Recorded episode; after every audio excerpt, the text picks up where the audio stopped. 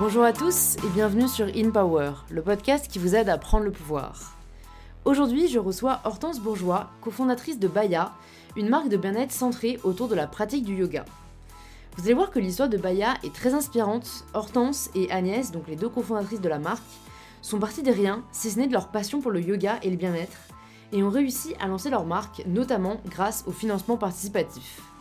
Elles ont réussi à fédérer une communauté autour de leurs valeurs, celle notamment de proposer des produits de qualité sans sacrifier la durabilité et l'éthique du produit, et en encourageant une pratique bienveillante du yoga, propre à chacun et chacune d'entre nous. Hortense nous partage dans cet épisode ce qui l'a conduite à créer sa marque et à entreprendre, comment se sont passés les débuts de l'aventure Baya et tout ce qu'elle a appris au cours de ses premières années. Elle nous partage aussi les défis auxquels on peut faire face quand on est une marque qui connaît une forte croissance et l'importance de savoir quand et comment il faut accélérer.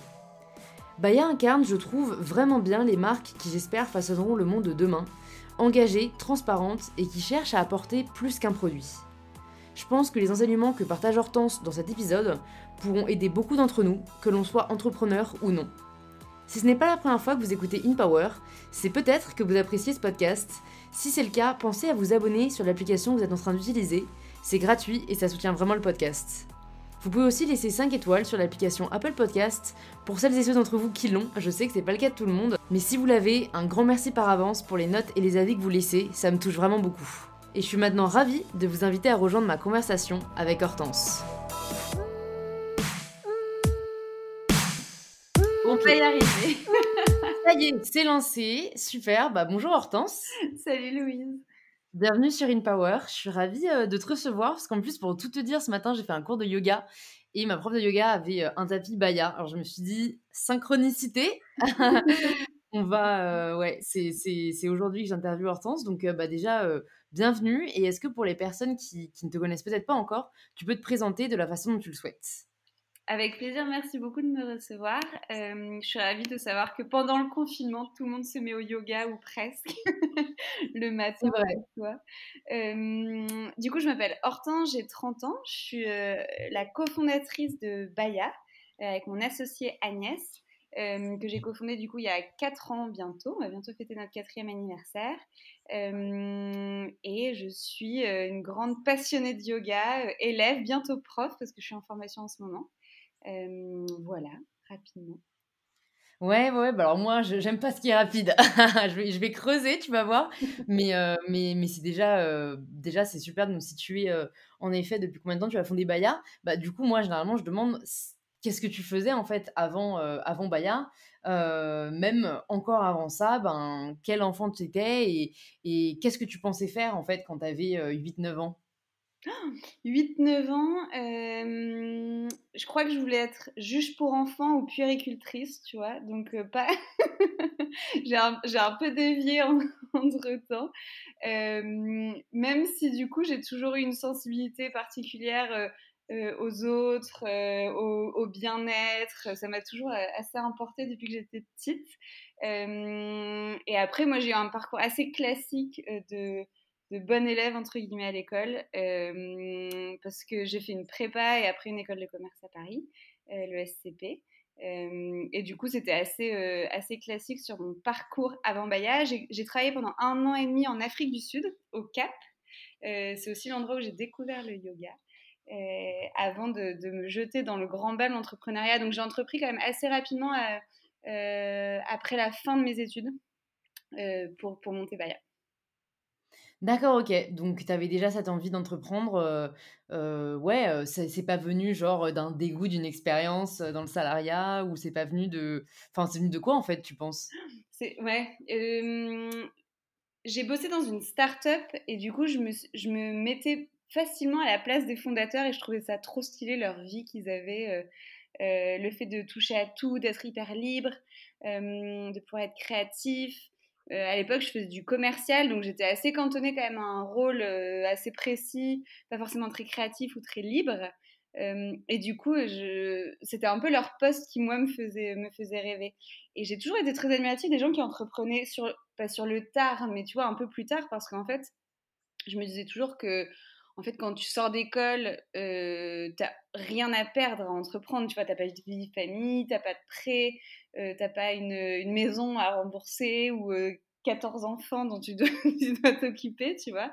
Et du coup, j'ai toujours trouvé ça aux gens qui disent Mais attends, euh, t'as entrepris en étant plutôt jeune. Euh, en fait, je trouve ça pas difficile d'entreprendre quand, entre guillemets, t'as rien à perdre. Donc, euh, donc ouais, j'ai eu l'envie assez vite. Le déclic, c'était aussi ma rencontre avec Agnès, du coup, qui est devenue mon associée parce que parce que j'avais envie de le faire avec quelqu'un et c'est avéré que c'était avec elle. Euh, donc ça, c'était l'autre déclic, mais je me suis aussi dit que, en gros, bah, pourquoi pas essayer et au pire, ça marcherait pas et ça serait pas très très grave parce qu'il n'y avait pas un risque que ce soit financier euh, ou autre derrière. En fait, il y a un petit risque qui est plutôt pour moi lié à ton ego de ne euh, pas y arriver. Mais ça, mmh. faut s'en donner les moyens après, quoi.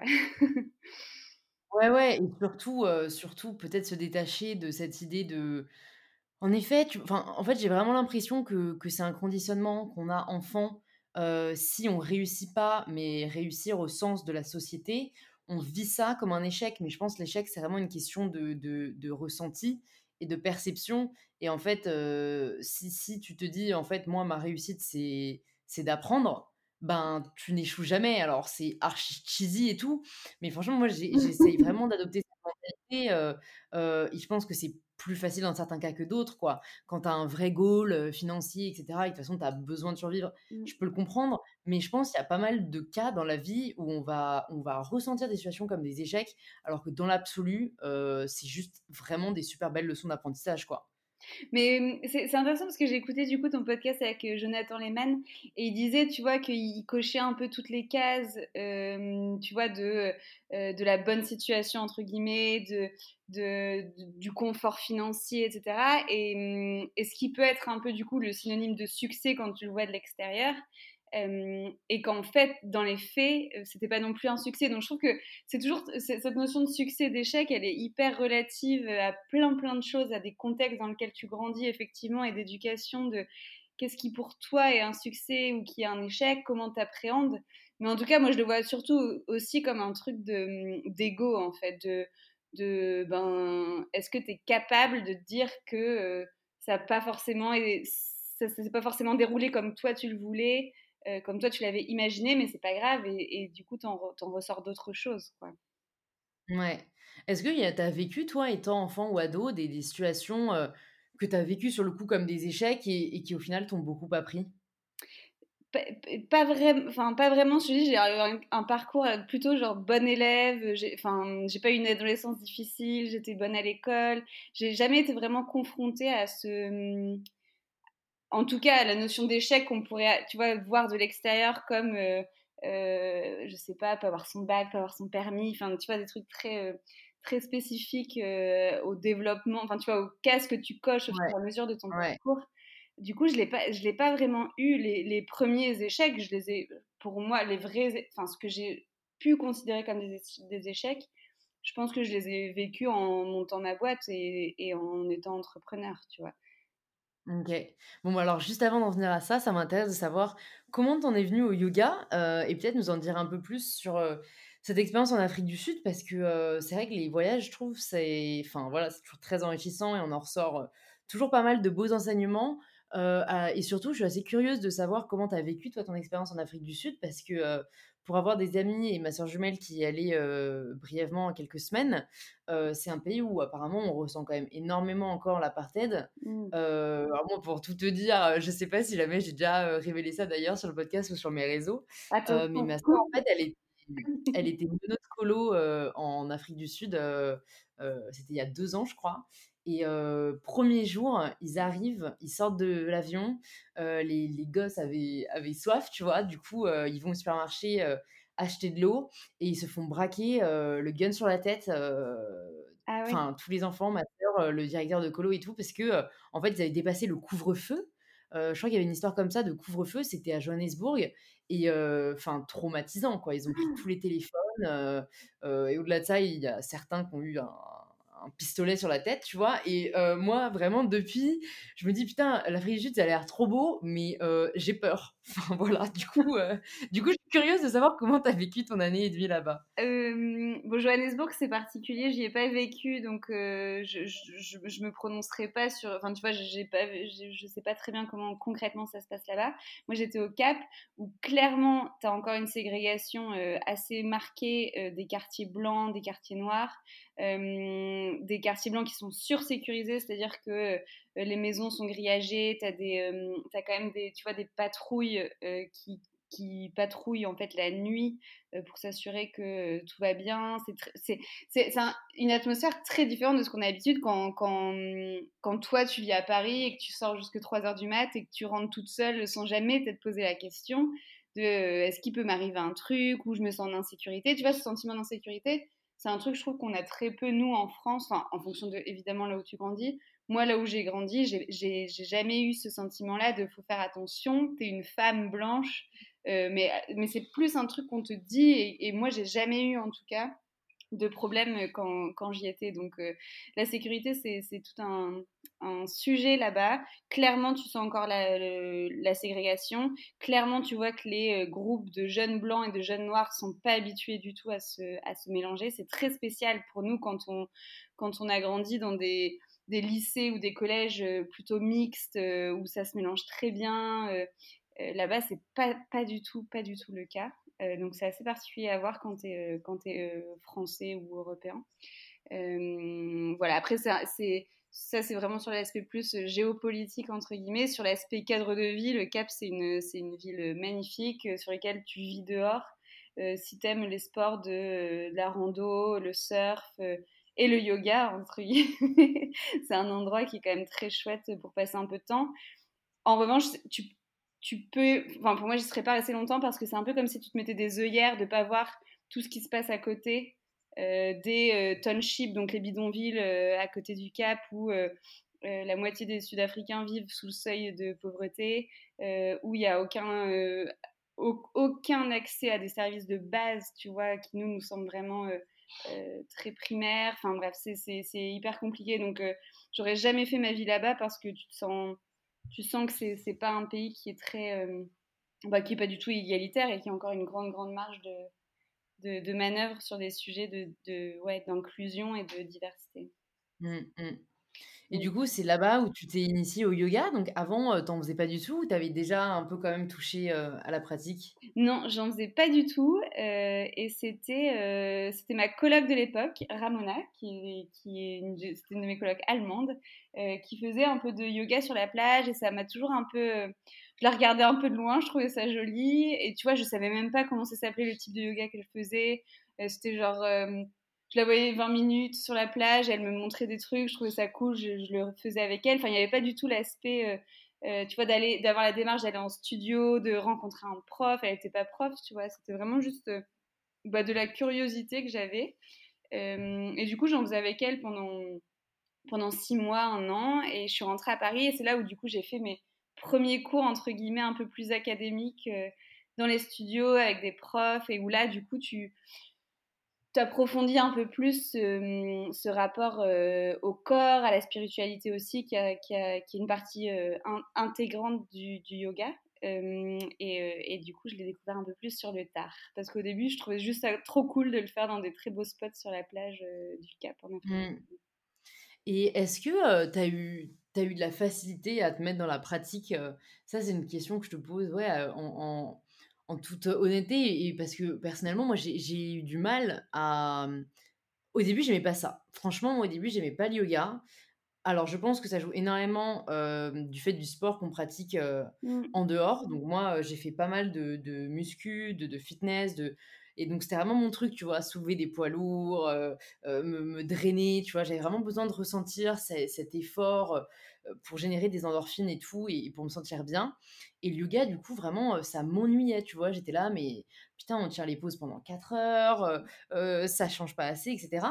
Et, et du coup, en fait, j'ai un peu abandonné totalement.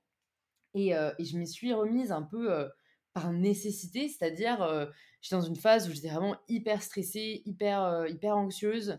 Alors, je pense que les personnes qui me suivent un peu partout sur les réseaux vont en avoir marre que je parle de ça, mais des problèmes hormonaux que j'essaye de réguler, tu vois. Et, je sais que le yoga peut énormément aider. Et en fait, c'est Jonathan que, que tu as cité qui m'a initié au hot yoga. Mmh. il m'a dit non mais viens tester le hot yoga, c'est vraiment différent du yoga habituel. donc on est dans un studio à Paris et j'ai vraiment aimé. C'est-à-dire que ça dure une heure et demie, ce qui est pour moi hyper long. Et j'ai limite pas vu le temps passer. T'es là, tu sues comme un bœuf, tu, tu, fais 26 pauses, donc tu, tu changes vachement. Enfin bref. Et je me suis dit, incroyable. En fait, peut-être que j'ai trop vite jugé le yoga. et peut-être qu'en fait, j'aime ça. mais voilà, du coup, j'avais un peu cette culpabilité, culpabilité limite de pas aimer le yoga, tu vois, parce que j'avais mmh. l'impression que toutes les personnes qui essayaient, c'était genre coup de cœur, yoga, connexion corps-esprit, on se sent trop bien. Alors que voilà, je sais pas pour toi, mais moi, perso, ça n'a pas été comme ça dès le début, quoi. C'est marrant parce que j'ai l'impression qu'il y a cette espèce de, notamment à cause, entre guillemets, d'Instagram, mais où tu as ce truc-là de euh, ça peut être life-changing, euh, le, yoga, il faut absolument que tu essayes, que ça aille à tout le monde, etc. Et en fait, le fait est qu'il y a tellement de styles de yoga, tu, tu vois, tu le cites toi, et tu as tellement de profs de yoga qui enseignent de manière différente et qui ont des pédagogies différentes que hum, pour moi, c'est hyper. En fait, tu peux pas dire j'aime pas le yoga. Peut-être que un yoga que tu as essayé, euh, ça t'a pas plu et c'est normal et c'est pas grave, tu vois. Mais il y a tellement de diversité dans le monde du yoga que je trouve que c'est aussi et souvent surtout euh, une histoire de, euh, de tester plusieurs trucs, de savoir pourquoi tu vois, tu veux le faire. C'est marrant parce qu'au début, c'est exactement ce que tu viens de dire. Peut-être que tu avais commencé comme ça sans trop savoir et du coup, tu savais pas vraiment ce que tu recherchais ou ce qu'il te fallait. Quand après, euh, on t'en a reparlé et que tu as trouvé peut-être des, avantages, entre guillemets, que ce soit pour euh, euh, des soucis hormonaux ou des soucis de stress, peut-être que si tu vas avec un, objectif ou une attente ou un besoin, tu arrives mieux à cerner aussi les bénéfices que tu veux que tu veux en retirer. Et du coup, d'être plus proactif dans le prof que tu vas choisir, ta régularité aussi, parce que tu vois, si après une heure et demie de yoga, tu te sens trop bien, ben, la semaine d'après, tu vas peut-être te dire euh, trop chouette, j'ai envie d'y retourner parce que ça m'a fait un vrai effet sur mon mental et sur mon physique. Donc je pense qu'il y, a tellement de, de, contenu, de profs, de types de yoga que faut prendre le temps et, et, pas se mettre une pression dingue non plus sur Bon, tout le monde adore ça, je vois que ça sur Instagram. Euh, il me faut absolument ma séance de yoga hebdomadaire, tu vois. Et c'est un peu aussi ce qu'on essaie de, montrer chez Baya, c'est de, euh, en gros, il y a autant de pratiques que de personnes, et en fonction de ton cycle, euh, ton âge, ton mood du moment, tu vas avoir envie de, de choses plus ou moins intenses, de une heure et demie d'ashtanga ou de hot yoga versus 15 minutes juste de respiration euh, assise en tailleur sur ton tapis parce qu'en fait, tu n'as juste pas l'énergie de faire quelque chose d'autre. Et que, en gros, ça fluctue avec euh, euh, tes envies, tes humeurs, tes besoins. Et que tu peux pas toujours dire. il faut absolument faire tes 108 salutations au soleil tous les matins, tu vois. C'est aussi d'être assez bienveillant dans les contraintes que tu te mets par rapport à, ta pratique. Donc, euh, c'est pour ça que je trouve que c'est pas, enfin, d'être régulier dans sa pratique, ça peut être un super atout, mais je pense qu'il faut pas non plus mettre une pression outre mesure de, euh, il faut absolument j'ai ma morning routine yoga euh, tous les matins de tous les jours de la vie, quoi. Ouais, non, mais ça, c'est vrai que je trouve que c'est un aspect qui est vraiment très beau dans le yoga, c'est bah, cet aspect justement très déculpabilisateur, très personnel et c'est marrant parce que moi, du coup, j'ai commencé bah, là avec, avec le confinement et les studios de yoga qui ont fermé. j'ai commencé des cours particuliers. Et en fait, souvent, je demande à ma prof, ben, est-ce que là, je, fais bien? Attends, tu respires quand? Et en fait, elle, elle, ne cesse de me répéter. Je commence à l'intégrer il n'y a pas de bonne façon de faire ou pas. Et mmh. donc, moi, je suis un peu là, horrifiée parce que j'aime trop bien faire et je suis un peu là, comment ça? Mais en fait, c'est vrai que je trouve que c'est vachement beau, en fait, dans le yoga. C'est vrai que c'est, pour chaque personne, ça va être différent et l'important, c'est que tu te sentes bien, quoi. C'est un peu ça la finalité du yoga. Ouais, exactement. Et que souvent, tu as ce truc de de vouloir bien faire et, c'est peut-être aussi des syndromes de, bonnes élèves, tu vois, que toi au moins on peut, parfois avoir, mais tu mmh. vois, de faire comme le prof, d'être exactement aligné, etc. Et en fait, quand tu creuses un peu, c'est hyper intéressant et je le vois en ce moment dans ma, dans ma formation pour être prof, c'est que parfois, en fait, tu as juste une anatomie tellement différente. Tu vois, entre toi et moi, il y a des trucs que toi, tu pourras faire et que moi, parce que mes, mon fémur et d'une certaine manière et mon bassin d'une autre manière, j'arriverai en fait jamais à le faire de toute ma vie.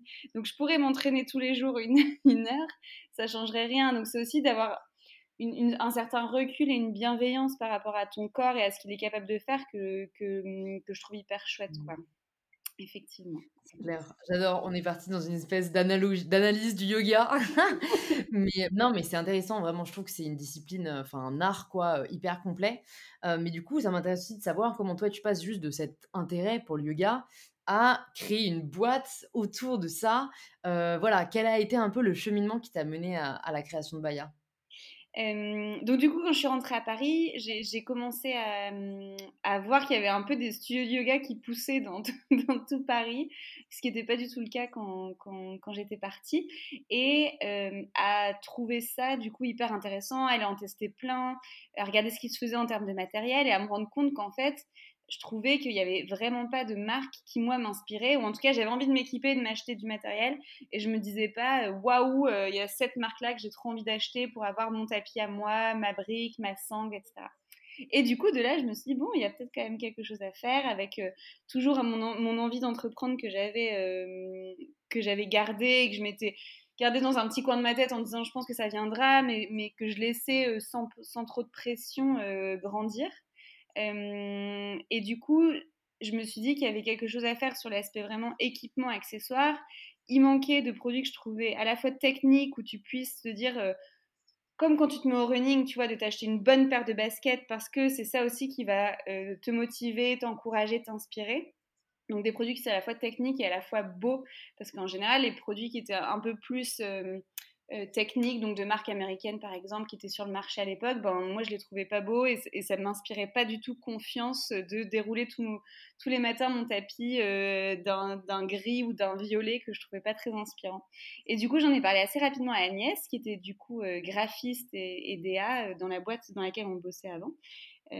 qui a du coup l'aspect visuel et, et, le sens du beau euh, qui, manquait du coup pour monter ça. Et, on en a parlé, on a brainstormé. Pendant six mois, on travaillait le soir et le week-end sur Baya.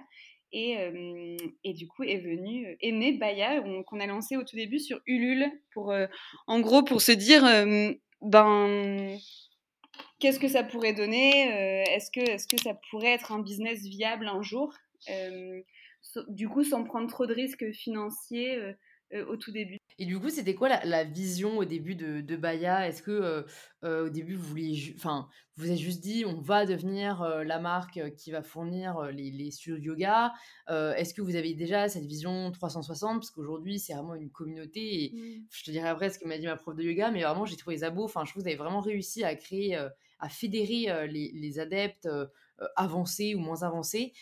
c'était quoi un peu, ouais, au début, votre, votre objectif et votre vision?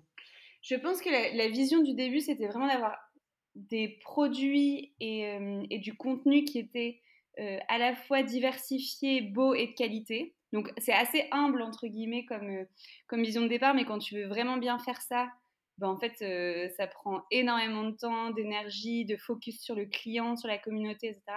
Et on se disait, si déjà les, les gens qui utilisent nos produits ont envie de, de le recommander autour d'eux, euh, se sentent motivés par les designs qu'ils voient quand ils déroulent leur tapis le matin, ben en gros, euh, euh, c'est ce qui nous, nous importe. Et après est venu le, côté un peu plus vision moyen terme, et je pense que tu développes aussi quand tu intègres des gens dans ton équipe, parce que tu as besoin de la construire, de plus la verbaliser. Je trouve qu'au début, c'était très intuitif avec Agnès, tu vois, tu fais pas forcément le travail de poser des mots, de poser des concepts, de poser une, vision de marque à trois ans, etc.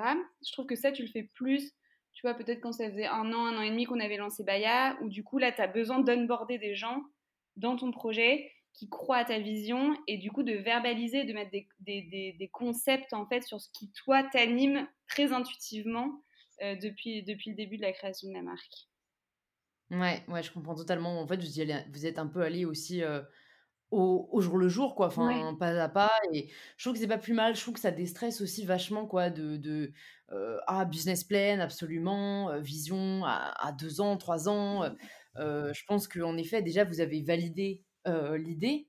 et c'est ça aussi une grande force du crowdfunding, quoi. C'est vérifier qu'il y a un vrai besoin et que ça plaît.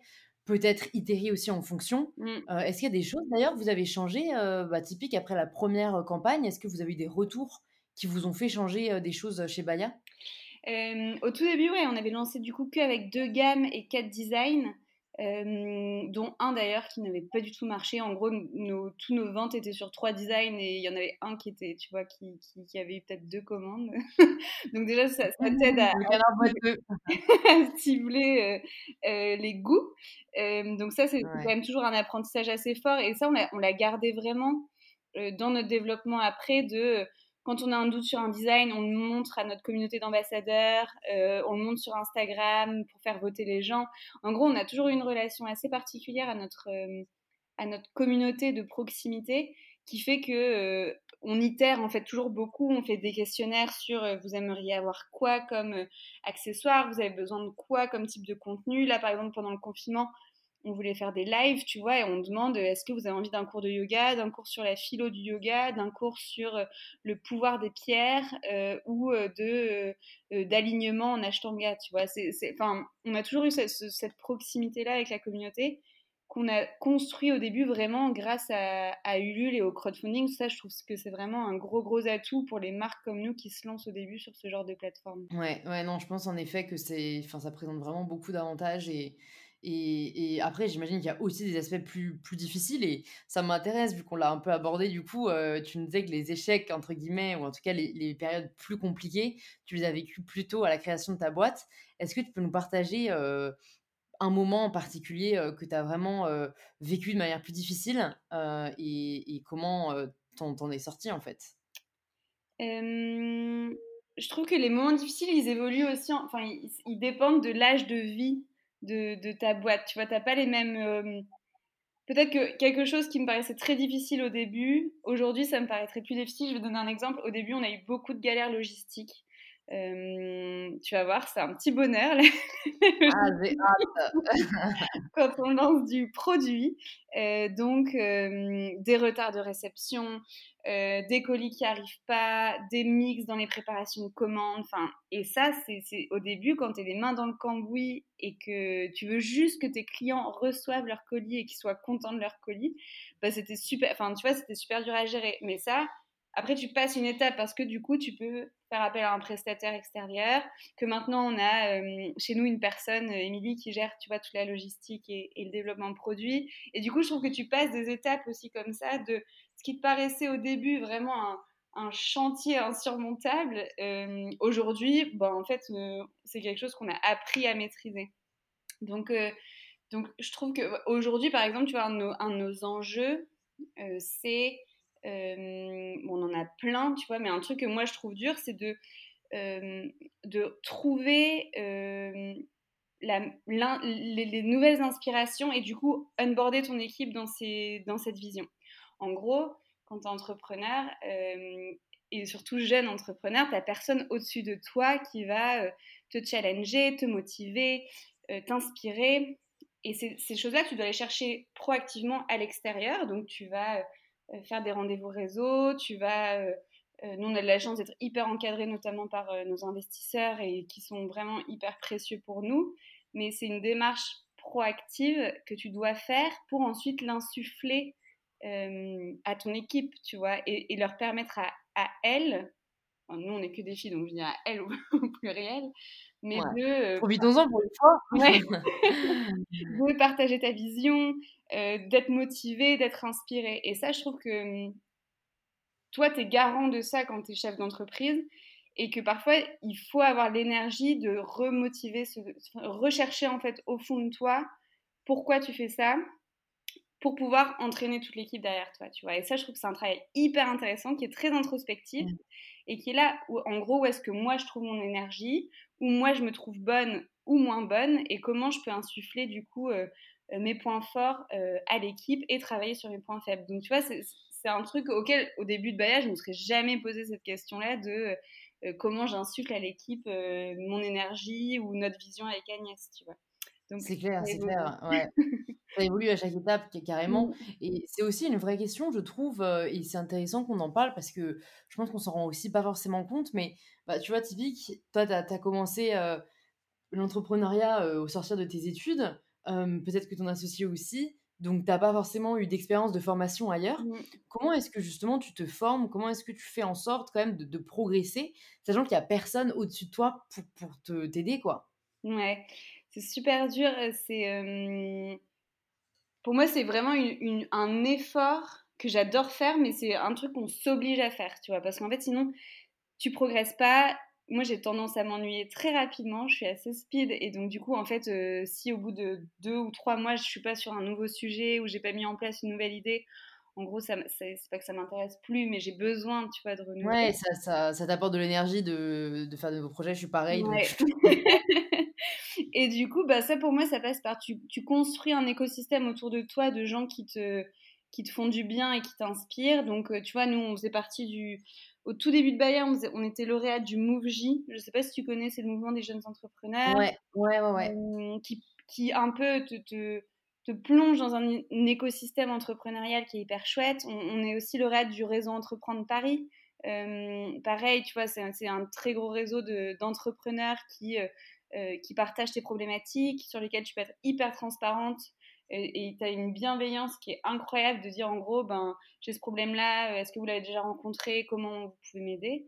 Et euh, maintenant, on a des investisseurs du coup qui euh, investissent dans plusieurs boîtes et du coup, entre ces boîtes-là, on échange aussi vachement. Donc je trouve que ça passe vraiment par créer un écosystème autour de toi de gens qui veulent que tu progresses, qui n'ont pas forcément d'intérêt à ce que tu progresses, mais qui le font de manière très très bienveillante, tu vois, de euh, bah, ce que ça te dit de suivre cette formation, d'aller à cette conférence, euh, de, euh, je sais pas, d'écouter un podcast, de lire ce livre, etc. Et je trouve que c'est un réseau d'échanges, en fait, qui est hyper, bah, qui est hyper constructif et qui, me nourrit, moi, vachement. Et, j'essaie de faire un truc aussi de qu'on essaie aussi d'insuffler à l'équipe qu'on appelle les rendez-vous métiers, où en gros, une fois par mois, même parfois deux, euh, j'envoie un mail à quelqu'un avec qui j'ai envie de prendre un café ou déjeuner, euh, qui va souvent être un entrepreneur, tu vois, euh, pour partager des bonnes pratiques, des échanges d'expériences ou juste, tu vois, sur les, galères ou les succès du moment. Et ça, c'est souvent des, moments que je trouve hyper chouettes et qui me reboostent en énergie aussi après. Ouais. Est-ce que tu as, eu ou est-ce que tu as encore des mentors? On en a eu, on en a eu un du coup, enfin une, Charline Goutal via le MoveJ, euh, et on en a eu deux au réseau. Aujourd'hui, c'est un peu différent. On est quand même bien accompagné par nos investisseurs qui peuvent avoir un peu ce rôle-là de mentor et d'accompagnant. Euh, très, enfin, en gros, pour moi, tu as une vision très euh, opérationnelle du mentor que tu peux solliciter sur certains sujets très précis mais ce que j'aime avant tout chez nos investisseurs, c'est qu'ils te permettent une prise de recul, tu vois, d'un dézoom en gros. Euh, on les voit en, général une fois par trimestre. Euh, et, c'est un dézoom hyper intéressant sur euh, bon, où on en est par rapport au plan stratégique, est-ce que la vision a évolué? Et du coup, le fait de les préparer, ces réunions, ça permet aussi, tu vois, d'avoir un certain recul sur ta boîte que tu n'as pas dans la vie de tous les jours. Ouais, et est-ce qu'il y a des enseignements peut-être euh, que t'ont appris justement ces mentors euh, euh, qui t'ont vraiment aidé, qui t'ont vraiment fait évoluer, des, ouais, des, des, conseils quoi, précieux qui t'ont aidé après dans la suite du développement de Baya je pense que bah, le, le, fait d'être bien entouré, bon, ils sont bien placés pour nous dire, tu me diras, mais de, de, de, de se créer cette bulle-là de confiance et d'échange libre ben, ils nous l'ont toujours dit et c'est un truc que moi j'estime encore euh, hyper important. Et de se garder des temps avec Agnès, euh, entre associés, pour discuter, tu vois, de euh, notre vision, de comment ça va en ce moment. Enfin voilà, de vraiment se garder des temps toutes les deux, quand tu es de plus en plus sollicité par une équipe qui grandit, de se garder ces temps-là à deux aussi pour échanger. D'accord, trop cool. Et du coup, tu as cité deux, trois fois les, investisseurs qui vous accompagnent. quand est-ce que vous avez décidé de, lever des fonds? Quand est-ce que vous avez décidé voilà, d'ouvrir votre capital? Et comment ça s'est passé? Parce que c'est vrai que c'est jamais facile de, ce que j'entends. est-ce que vous avez eu le choix? Parce que ça, je trouve que c'est aussi quelque chose dont on ne parle pas assez. Enfin, pour voilà maintenant avoir reçu quand même pas mal d'entrepreneurs sur ce podcast, pour en avoir rencontré pas mal, en fait, lever des fonds, c'est pas nécessaire pour toutes les boîtes. et il faut pas que ce soit perçu, je trouve, comme une finalité après, c'est mon avis. Pour moi, ça doit vraiment venir quand on n'a pas le choix et qu'en fait, on a besoin de fonds pour développer la boîte. Donc, ouais, comment est-ce que tu te situais par rapport à ça et comment vous avez fait pour trouver les bons investisseurs? Parce que je pense que le choix est aussi hyper important. Mmh. C'est vrai que c'est pas un sujet dont on parle beaucoup. Enfin, il y a toujours, je sais pas, une espèce de secret autour de tout ça qui est assez, euh, assez étrange. Nous, on a levé des fonds il y a un an et demi, euh, en mai 2019. Euh, et le, le pourquoi on a levé des fonds, c'était pour accélérer. En fait, on a comme beaucoup de DNVB, donc des, des DNVB, c'est les marques comme nous qui sont nées sur le, sur le, sur le, sur le web, qui consolident souvent sur une verticale, donc nous, le yoga par exemple, avec une communauté forte. Donc nous, Baya, on, on, coche, vraiment toutes ces, cases-là. En gros, soit tu fais du volume pour du coup avoir un business model qui est rentable. Et de base, les DNVB sont plutôt rentables. C'est-à-dire qu'il y a quand même des investissements qui sont plutôt modéré. Tu n'as pas euh, un réseau de 300 euh, boutiques pour pouvoir exister. Normalement, tu n'as pas des frais fixes énormes, etc. Donc, du coup, nous, on avait un business model qui, de base, était rentable, c'est-à-dire qu'on ne perdait pas d'argent. En revanche, euh, pour pouvoir aller plus vite et du coup avoir des volumes qui étaient aussi plus intéressants et occuper une place de choix, parce qu'en fait, nous, ce qui nous intéressait, c'était pas de faire un petit peu de l'artisanat dans notre coin, mais c'était de parler au plus grand nombre, de pouvoir diffuser nos, nos beaux tapis euh, dans plein de studios, euh, auprès de plein d'ambassadeurs, auprès de plein de clients. Et ce truc-là, tu l'as aussi quand tu as une force et, un pouvoir d'action un peu plus gros de ce qu'on avait, parce qu'en fait, on n'était que deux.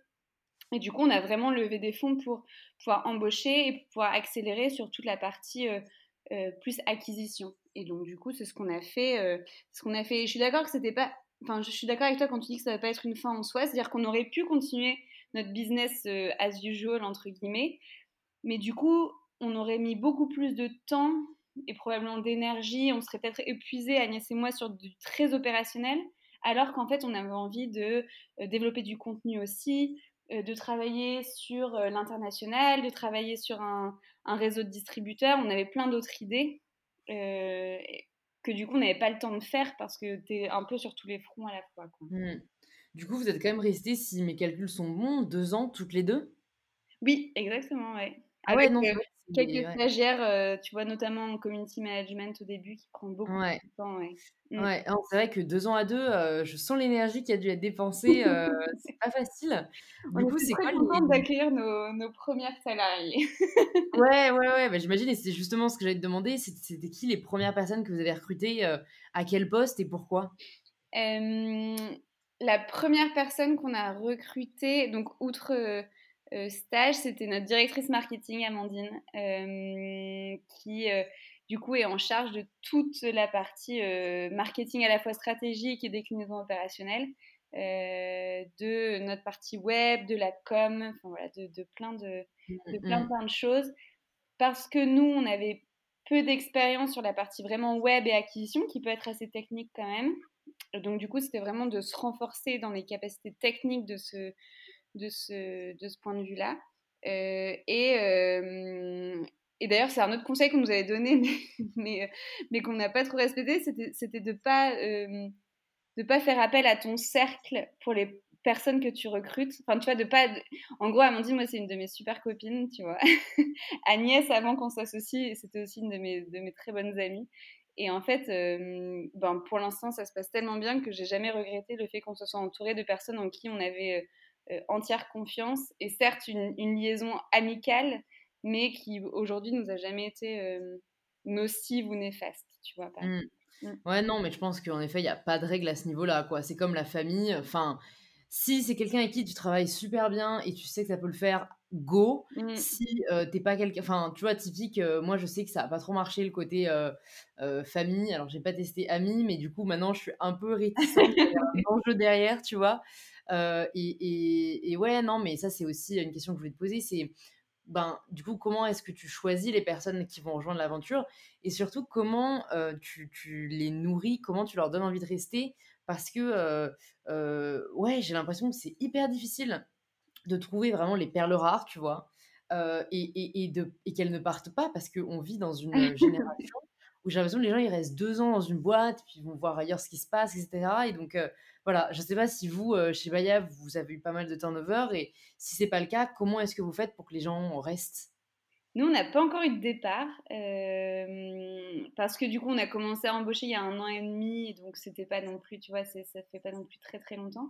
Je pense qu'il y, a plusieurs choses quand on recrute des personnes, d'ailleurs que ce soit euh, même parfois nos stagiaires ou euh, des freelances avec lesquels on travaille, on a toujours un, un côté d'affinité avec notre secteur qui fait qu'en fait, il y a tout de suite un lien assez spécial qui est créé avec la marque parce que souvent, c'est des personnes qui pratiquent le yoga ou qui adorent le bien-être ou pour qui c'est des valeurs importantes en fait. Et du coup, je trouve que de pouvoir te rattacher aux valeurs de la boîte pour lesquelles tu travailles, en l'occurrence, nous, c'est euh, de parler de créativité dans nos designs, de qualité, de communauté, euh, tout ça, en fait, ça leur parle vachement et je pense que c'est aussi ce qui fait que tu as envie de, rester, de t'investir dans la boîte pour laquelle tu, travailles. Et aussi, je pense que le fait d'être sur un mode nous, on a un mode de fonctionnement super entrepreneurial, c'est-à-dire que tu es en charge de tes projets, euh, que ça fonctionne ou que ça fonctionne pas. On, est, on a un management très autonome, euh, très responsabilisant. Il faut, il faut en avoir envie, tu vois, ça correspond pas forcément à tout le monde. Tout le monde n'a pas envie d'être hyper responsabilisé, d'avoir, d'être limite entrepreneur au sein de sa propre boîte. Mais si tu en as envie, ben, nous, on te donne exactement la place que tu, que tu, que tu peux avoir tout le champ d'action pour euh, être super créatif, euh, développer tous tes projets et du coup avoir une rapidité d'exécution qui fait qu'entre le moment où tu as une idée et que tu la soumets à l'équipe, moi j'aimerais vraiment bien qu'on fasse ce truc-là, en fait deux semaines plus tard, si tu as réussi à onboarder les personnes, ben, tu vas voir très vite ton projet qui se réalise et je pense que du coup ça c'est une rapidité d'exécution qui est hyper stimulante quand tu travailles dans ce genre de, de contexte et qui est du coup pour moi une des des, gros, un des gros avantages pour, euh, quand tu travailles dans une startup. Quoi. Mmh. Quels sont euh, peut-être les plus gros challenges que as, auxquels tu as dû faire face en tant que, manager et en tant que, que CEO Ce que j'ai trouvé le plus dur, ou, en tout cas pour lequel j'étais le moins armée, mais que j'ai adoré apprendre, c'était la levée de fonds. j'ai trouvé ça super dur je sais pas si c'était par rapport à une question de caractère, mais en fait de se vendre Mmh. Et du coup, je me suis fait coacher, tu vois, par quelqu'un pour apprendre à pitcher, apprendre à affirmer, pas dire je pense, peut-être, oui, ce résultat est pas mal. Être beaucoup plus affirmative et beaucoup plus fière, en fait, de ce qu'on faisait. Parce que j'ai toujours eu un peu tendance à minimiser, tu vois, et, et, du coup, en fait, quand tu vas avoir des investisseurs, tu dois les faire rêver, tu vois, tu dois montrer à quel point euh, tes résultats sont incroyables, tu crois en ta boîte, etc. Et j'ai trouvé ça très dur et ça m'a, tu vois, ça m'a pris euh, un mois, un mois et demi avant d'être euh, à l'aise dans mon pitch. Et maintenant, je, tu vois, j'irai voir des nouveaux investisseurs sans problème s'il fallait. Mais ça, j'ai trouvé que par rapport à, en tout cas, mon développement pro, c'était c'était un des plus gros challenges que j'ai dû faire. Mmh. Tu as parlé aussi du fait que, ben, notamment, vous avez aussi levé des fonds pour entamer un développement à l'international. Mmh. je crois que vous avez déjà commencé à vous implanter dans d'autres pays. je ne suis pas sûre d'avoir encore reçu des personnes, bon, quelques-unes, mais j'ai eu peu de boîtes qui sont implantées à l'international, surtout aussi early stage. Donc ça m'intéresse de savoir comment vous l'avez appréhendé. Euh, quand est-ce que tu penses que c'est le bon moment pour euh, envisager un développement à l'international? Et ouais, euh, à quoi il faut faire attention? Parce que c'est, enfin, je me rends compte moi que c'est vraiment pas la même culture partout, donc c'est pas les mêmes façons d'acheter, de consommer, donc c'est un vrai mmh. défi. Bah pour le coup, du coup, s'il faut parler d'un autre échec, ça, pourrait être celui-là. en fait, on a voulu lancer international assez rapidement parce que en France, le marché du yoga, il est en croissance, mais il y a d'autres pays, notamment l'Allemagne et le UK, dans lesquels il croit encore plus vite de ce qu'il croit en France. Du coup, on s'est dit, génial, opportunité trop cool, on ouvre un pop-up à Londres. pour un peu tester le marché, faire quelques événements, rencontrer des profs, etc. on développe en parallèle notre site web avec une version anglaise et tu vois des prix en pounds, etc. Et en fait, il y a plusieurs raisons pour le fait qu'on n'ait pas persévéré entre guillemets dans ce truc-là, c'est que je trouve que tant que c'est pas une priorité pour ton business et que tu mets pas du coup les moyens derrière, en fait, tu vas être déçu des résultats. Et du coup, c'est un peu le cercle vicieux de dire bon, en fait, on a fait un peu les choses à moitié, du coup, les résultats sont pas là. Du coup, en fait, tu es déçu et tu baisses un peu les bras. Et donc, avec le recul, et quand on le fera, on le fera du coup de manière plus, plus poussée et plus aboutie que ce qu'on a fait là où, en fait tu vas un peu à tâtons sans oser vraiment mettre les moyens parce qu'il y a quand même un risque financier, tu vois, tu tu vas pas euh, sortir 100 euh, cas sur un lancement de, de, nouveaux pays sans savoir ce que ça, peut te rapporter avant quand tu es une mmh. a deux ans et demi euh, et qui n'a pas encore une solidité financière capable d'endurer des échecs à plusieurs centaines de milliers d'euros, tu vois.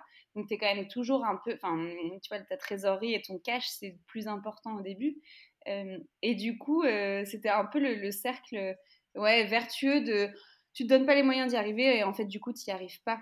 Et du coup, là, en, 2021, on va tester d'une manière un peu différente, mais via des distributeurs dans plusieurs pays. Donc aujourd'hui, on, vend, en gros, on ship partout. on fait notamment des bons chiffres, tu vois, en Belgique et en Suisse. Et là, on s'est dit que, du coup, pour 2021, on passerait par un système un peu différent qui simplifie notre logistique aussi, euh, de passer par des distributeurs euh, dans différents pays européens. Ok, non mais c'est hyper intéressant d'en parler, je trouve, parce que c'est un peu comme, euh, comme la levée de fonds. À l'international, c'est voilà, perçu comme la réussite, mmh. comme le but ultime. et c'est vrai que, enfin moi de l'extérieur, je me dis, déjà maîtrisons vraiment très bien le pays où on a lancé. Après, on peut en effet euh, essayer d'ouvrir à d'autres pays, mais euh, je pense qu'il faut vraiment, enfin, de ce que j'ai entendu de pas mal de podcasts, en fait, souvent euh, les, fondateurs ou les fondatrices vont sur place mmh. pour ouvrir un pays parce que en fait, ben, faut être sur place pour peut-être commencer à créer une team là-bas, qui a les usages du pays, qui a, les, qui a les, compréhensions de la, culture de la consommation. Et c'est vrai que je pense, notamment étant une DNVB, on a vraiment les frontières qui sont ôtées. du coup, on se dit, bah, on a lancé la France, lançons le pays d'à côté, et on sous-estime, je pense, vachement le rôle de la culture et de la différence entre les pays. Mmh. Euh, et, comme tu dis, au final, c'est un apprentissage. Enfin, vous avez essayé d'une certaine manière, ben, c'est l'autre manière qui fonctionnera. et, c'est très bien comme ça, quoi. Mmh, exactement. Et surtout que au début, quand, surtout quand tu as lancé ton pays, donc euh, quand on a lancé la France, tu te donnes tellement les moyens, tu fais tellement de trucs, etc., que du coup, tu penses que ça va être plus facile de le répliquer dans d'autres pays. Mais comme tu dis, c'est tellement différent dans, dans la culture, dans l'administratif, euh, dans la manière de consommer qu'en fait c'est pas c'est pas vraiment comme ça que ça marche quoi. Donc mmh, c'est une question d'humilité et d'apprentissage aussi qu'on a qu'on a faite. Il y a une question que je me pose vraiment aussi à titre personnel et, ça m'intéresse de savoir aussi bah, pour les autres fondateurs et fondatrices, c'est comment est-ce que tu imagines l'évolution de ta boîte? Parce que j'ai l'impression que le schéma de, de multinational enfin, ne fait plus trop rêver et personnellement j'ai toujours eu conscience euh, que euh, les dirigeants d'énormes boîtes n'étaient pas forcément les plus heureux. Euh, mais il y a une espèce de, de, paradoxe et de dilemme parce que en fait plus ta boîte croît plus aussi tu es fier. Donc enfin voilà. C'est il y a un peu ces deux aspects là et du coup je me dis est-ce qu'il n'y a pas un autre ouais un autre modèle de réussite qui est en train de se créer? Est-ce que on est forcément obligé d'être very big to be very happy tu vois? Comment est-ce que toi tu vois mmh. les choses? Ça, c'est un truc dont on parlait dès le début avec Agnès, et je pense que c'est aussi pour ça que ça marche si bien euh, toutes les deux, c'est que on est très alignés sur le fait que on veut que Baya devienne une grosse entreprise, c'est-à-dire qu'elle soit connue et reconnue dans notre secteur, c'est-à-dire que quand on te parle de yoga, t'assimiles directement ça à Baya et que ça vienne vraiment en top of mind des gens qui, pratiquent, des pros mais aussi des débutants, enfin vraiment de, de parler à, à, au plus grand nombre possible.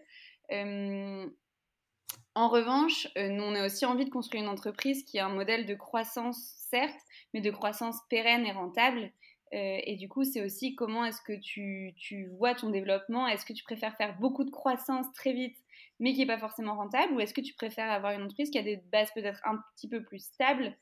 Peut-être qu'il y a un modèle de développement un poil plus lent, mais qui est plus pérenne. Et nous, on, on opte plutôt du coup sur ce, sur ce deuxième modèle-là, euh, qui fait que euh, on fait de la croissance, souvent on fait x2 depuis nos débuts tous les ans, mais en ayant des objectifs de rentabilité, en ayant une équipe qui soit quand même construite et qui est vraiment ancrée les pieds sur terre. Donc je pense que c'est deux visions de l'entrepreneuriat. Je suis sûre qu'il y en ait une mauvaise ou une bonne, mais c'est dans, dans laquelle toi, tu vois, tu te sens à l'aise aussi. Moi, j'ai envie qu'on puisse être indépendante, euh, être libre, euh, et ça, ça passe par une rentabilité financière aussi, tu vois. Donc, euh, mmh. voilà.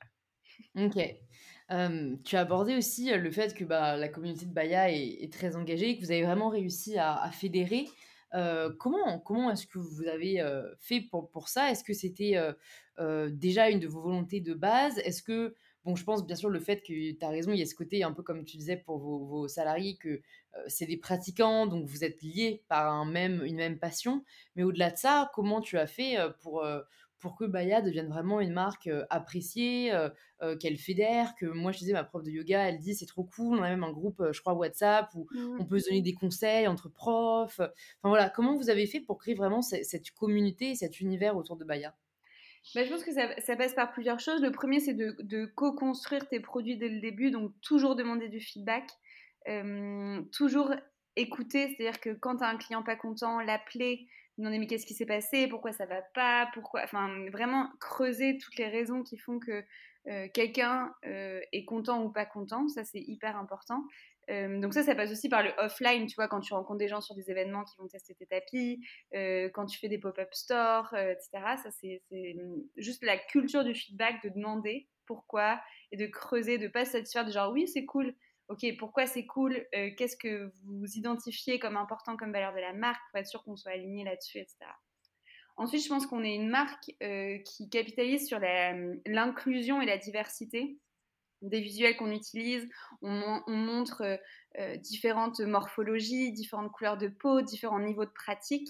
On a vraiment envie de parler au plus grand nombre et je pense qu'on véhicule un, un, yoga assez déculpabilisé, tu vois, de euh, t'as pas besoin de ce, ce, dont on parlait tout à l'heure, mais de pratiquer tous les jours une heure et demie pour être un bon, euh, un bon yogi euh, ou euh, t'as pas besoin d'avoir lu en sanskrit les, les, textes fondateurs du yoga. Tu vois, on, a, on a un côté assez décomplexé, assez libre et assez inclusif qui, je pense, parle beaucoup du coup à notre, à notre communauté.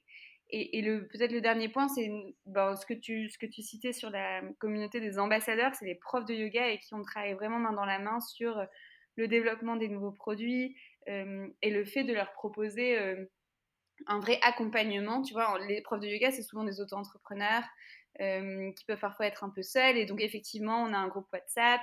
On a un programme de formation, on fait intervenir des gens tous les mois pour leur permettre à eux d'enrichir leurs connaissances et leurs cours. Donc on a, on a vraiment à cœur de qu'ils se sentent faisant partie un peu, tu vois, de, de la famille Baya et, qui puissent bien connaître nos produits, bien en parler et participer aussi à notre création de contenu, que ce soit sur nos shootings, euh, sur des cours euh, qu'on va pouvoir donner, sur euh, du contenu vidéo sur YouTube, etc. Donc, donc on les inclut un peu sur toute notre création de contenu aussi. Trop cool, ouais. Donc si, si j'ai bien compris, c'est vraiment en fait fédérer autour des valeurs communes. et, prendre soin bah, des, des porte-paroles, que ce soit les clients ou que ce mmh. soit Bon, je pense que vous, c'est quand même assez particulier, les profs de yoga, parce que on n'a pas, enfin, il n'y a pas beaucoup de secteurs où on peut comme ça nouer des liens avec des personnes qui peuvent directement, au final, promouvoir le produit que qu'on crée. Ça, je mmh. pense que c'est vachement, enfin, une vraie force. mais trop cool, merci beaucoup pour, pour ces enseignements. bah écoute, pour, pour terminer, j'aime bien aborder des sujets un peu plus pratico-pratique, perso, développement personnel, tout ça, j'aime bien. Est-ce que déjà, toi, tu, as une routine, tu vois, personnelle qui, t'aide, notamment bah, dans, ton équilibre de vie, parce que je pense c'est au final ce à quoi on aspire un peu tous et toutes. Est-ce que voilà, il y a des choses que tu mets en place pour t'aider à, bien vivre ton quotidien? Oui, il y, a plusieurs, il y a plusieurs choses. La première, c'est que j'aime bien travailler tôt et souvent du coup j'ai une heure tranquille au bureau avant que le reste de l'équipe arrive et c'est toujours une heure que j'aime bien avoir parce que du coup il y, a, peu de sollicitations extérieures Mmh. Et du coup, ça va être un moment de concentration assez fort ou alors de voilà mes goals pour la journée. Enfin, ça me permet de me poser un peu avant de d'avoir des mails et des slacks et des, sollicitations un peu dans tous les sens. Donc ça, j'aime bien avoir ce moment-là. On a aussi instauré un truc depuis, je, je, sais plus, janvier ou février, qui est que le mercredi, on fait aucun rendez-vous dans l'équipe, donc tu n'as pas le droit d'avoir de planifier un meeting extérieur ou interne, qui fait que du coup on a du temps euh, vraiment de concentration euh, sans être interrompu par deux calls, euh, un rendez-vous en physique, tu dois partir du bureau, etc. On appelle ça les no meeting day. Ah, c'est un super conseil, ça. Mmh. Franchement, pour tous les entrepreneurs qui nous écoutent, je pense que je vais le mettre en place aussi. franchement, ça fonctionne super bien et tout le monde joue le jeu dans, dans l'équipe. Donc, euh, donc c'est pas mal. Et un truc que je teste depuis 4-5 euh, mois, c'est ce que j'ai appelé les deep dives. En fait, euh, si tu as besoin, en gros, dans mon équipe, je demande s'il y a des besoins particuliers d'approfondissement pour aider à avancer sur certains sujets. Et du coup, je me cale 4 heures, tu vois, une demi-journée sur je sais pas, on réfléchissait au nouveau programme ambassadeur, par exemple, sur refondre, euh, enfin, refaire le point sur ce qui existe aujourd'hui, les problèmes qu'on a et les idées et les solutions que je peux apporter. Et donc, du coup, ça, ça aide les personnes dans l'équipe de manière, tu vois, c'est autre chose qu'un point hebdo où tu abordes euh, de manière assez rapide les problèmes que les gens peuvent avoir dans ton équipe, etc.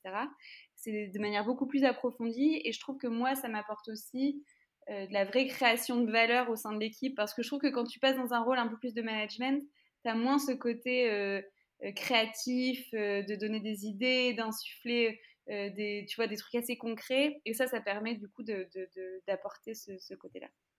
Ok. Et, et, à titre personnel, est-ce que toi, tu as des routines, que ce soit des temps de lecture, des temps de méditation, des temps de, je sais pas, ce que tu veux, qui, qui t'aident à peut-être à, ouais, à garder un certain équilibre ou à décompresser? Eh bah, Évidemment, je fais beaucoup de yoga, du coup. ça serait... Ah. Assez logique. Mais après, t'as le droit de pas aimer. Hein. Mais, euh, et ça, et ça m'aide, enfin, ça, c'est un truc, parfois je me demande où, où j'en serais dans ma vie, en tout cas d'entrepreneur ou de personne, si j'avais pas le yoga, euh, le yoga aujourd'hui. Euh, donc c'est hyper important en vrai dans ma, dans ma routine perso. J'essaie au moins d'en faire trois à quatre fois par, par semaine c'est un truc qui est. Enfin, quand je le fais pas, tu vois, pendant, pendant une semaine, je le sens vraiment à la fois physiquement, mais, mais aussi mentalement, où je suis beaucoup plus mmh. irritable, moins concentrée. et c'est un peu ce que je te disais, c'est que c'est pas forcément, tu vois, des séances de une heure et demie hyper intenses. Parfois, ça peut être juste 20 minutes le soir après une grosse journée de, tu vois, juste plus d'étirement, de respiration. donc, c'est assez, c'est assez variable et, après, j'essaie de me garder des, des moments off assez régulièrement. Tu vois, c'est très très rare que je travaille le week-end, par exemple. je sais qu'il y a peu d'entrepreneurs qui arrivent à le faire, mais nous, c'est toujours un peu une règle qu'on s'est mis avec Agnès depuis le début, c'est que c'est que ben, le week-end, normalement, on ne travaille pas. c'est important. donc, donc voilà. Donc on a quand même un équilibre de vie qui est plutôt, plutôt sain qu'il l'est d'autant plus depuis qu'on a recruté. C'est vrai que les deux premières années, c'était peut-être pas aussi, euh, aussi délimité entre le pro et le perso. Ouais, ouais, ouais, ça rassure, je trouve, de savoir que ça se calme avec le temps. Et tu me disais que tu avais euh, écouté et apprécié l'épisode avec euh, Julia Bijawi, la, la, fondatrice de Frichy. C'est un truc qui m'a rassurée. Elle, elle, te dit, en fait, ben non, en fait, euh, moi, euh, j'ai moins de problèmes aujourd'hui qu'au début de, de l'aventure Frichy, quoi. Et, euh, alors que moi, j'ai l'impression que plus tu grandissais, plus ça allait être la galère. Et en fait, bah non, tu t'entoures. Donc, même si les responsabilités sont peut-être plus importantes, euh, tu as, des personnes pour t'aider à les surmonter et ça fait quand même vachement, vachement la différence. Quoi. Ouais, je pense que tu portes moins de sujets très opérationnels au fur et à mesure que du coup tu t'entoures et que tu as une équipe qui, devient plus solide, plus experte, plus professionnelle, que t'aide à grandir, etc. Euh, en revanche, tu as du coup le poids inverse de, de, la responsabilité plus financière, de, des salaires, du poids, tu vois, un peu plus mental que tu as moins au début, où en fait, quand tu que deux, très libre, tu vois. C'est, au pire, on peut pas se payer un mois et, tu vois, il n'y a, pas, y a pas mort d'homme, etc. Là, euh, mmh. euh, il faut qu'on puisse payer tout le monde à la fin du mois. Donc, je, trouve que l'équilibre change un petit peu, ouais. Ok, ouais, je comprends, je comprends euh, tout à fait. Est-ce qu'il y a aussi des, des ressources euh, qui t'ont aidé, euh, qui t'ont plu, que tu as envie de conseiller aux personnes qui nous écoutent, que ce soit un livre qui a changé ta vie, ou juste que tu as kiffé, un film, un podcast, enfin voilà, des, des... j'aime bien fournir des petits, des petits, enfin une petite boîte à outils, tu vois, de Mm. ressources qui peuvent aider. Euh, je suis une grande fan du, du podcast Le Panier sur le e-commerce. Je ne sais pas si tu connais. Euh, Ah, écoute, je connais pas du tout, c'est trop cool, euh, nouveau, nouveau podcast à écouter. Mm.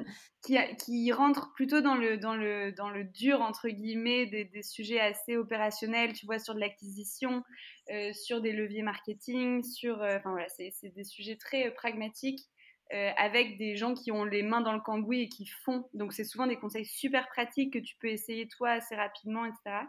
Donc euh, niveau business, je suis assez fan de ce podcast-là. Euh, je lis pas mal tru- de- de- d'articles, notamment sur LinkedIn, que j'utilise de plus en plus. Je suis des, tu vois, des, entrepreneurs que j'aime bien ou des boîtes que j'aime aussi. Je trouve que LinkedIn, c'est un, c'est un outil que j'utilisais pas du tout avant et que je commence de plus en plus à apprécier, à aimer.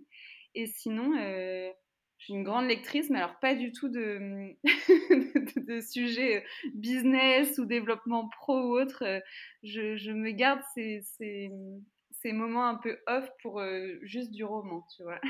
Ah non, mais écoute, c'est, pas grave du tout. Moi, enfin, tu as dû le voir avec mes podcasts, le but c'est pas enfin, c'est vrai que là, on a vachement parlé du pro et c'est ça que j'aime Mm. bien avec les podcasts, c'est qu'on peut pas anticiper ce dont on va parler. Mais, je suis une grande fan de romans et je suis tout à fait preneuse de tes recommandations lecture de romans. Écoute, je, je suis en train de lire Autant en emporte le vent. Énorme! Tu sais c'était le livre de mon premier confinement? C'est vrai? Ouais, énorme! En fait, j'avais vu le film avec ma grand-mère il y a quelques années. Mm. C'est rare que je vois un film avant un livre et en fait, heu, confinement, hem, enfin, petit mental breakdown comme tout le monde, je me suis dit: «Il me faut un bon roman pour passer Ouais. ça. Allez, les 1000 pages là, c'est pour Ouais, WAM». exactement, le pavé, mais parfait. Ouais, ouais. Ah bah, j'ai beaucoup aimé, ouais. Ouais. Même si très frustrée par la fin, on ne spoilera rien, mais dis j'ai rien, je je, je, je ne sais Pardon. Non mais le livre est très bien, c'est tout ce que je dirais. Trop cool. Bah, écoute, heu, merci beaucoup Hortense, heu, pour, pour ce super moment, j'adore vraiment les podcasts et même si on est en confinement, j'ai l'impression de continuer à rencontrer des gens, heu, donc heu, je trouve ça vraiment trop cool. Heu, pour les personnes qui nous écoutent et qui maintenant, meurent d'envie d'en savoir plus sur, l'univers de Baya, où est-ce que tu veux qu'on les redirige? Bah, du coup, pour euh, Baya, on est sur Instagram, at Baya Yoga. Euh, on a prévu plein de contenus assez chouettes, notamment euh, euh, pour accompagner euh, les pratiques chez soi pendant le confinement. Donc, n'hésitez pas à aller faire un tour. Euh, on a aussi une chaîne YouTube avec plein de petits tutos de, de, de certaines postures, de, de flow avant d'aller dormir ou le matin, etc. Donc, euh, on a plein de très chouettes contenus. Euh, sur notre site, c'est baya-france.com. Euh, et on répond aussi à nos mails à l'adresse hello-bayat-france.com. Trop cool. Bah, écoute, je mettrai tout ça dans les notes du podcast. Merci encore et j'espère, à très vite pour, pour un cours de yoga ou autre. Très vite. Merci beaucoup. Merci beaucoup de vous être rejoint à ma conversation avec Hortense. Si elle vous a plu, vous pouvez nous le faire savoir en partageant un post ou une story sur Instagram en nous taguant @bayayoga et @mybetterself pour qu'on puisse le voir et interagir avec vous. Vous pouvez aussi envoyer cet épisode à deux amis qu'il pourrait aider et vous abonner pour être tenu au courant de la sortie des prochains épisodes. Je vous remercie d'avoir écouté ce podcast jusqu'au bout, c'est peut-être qu'il vous a plu, et si c'est le cas, j'en suis vraiment heureuse. Et je vous donne rendez-vous la semaine prochaine pour un tout nouvel épisode d'InPower. Power.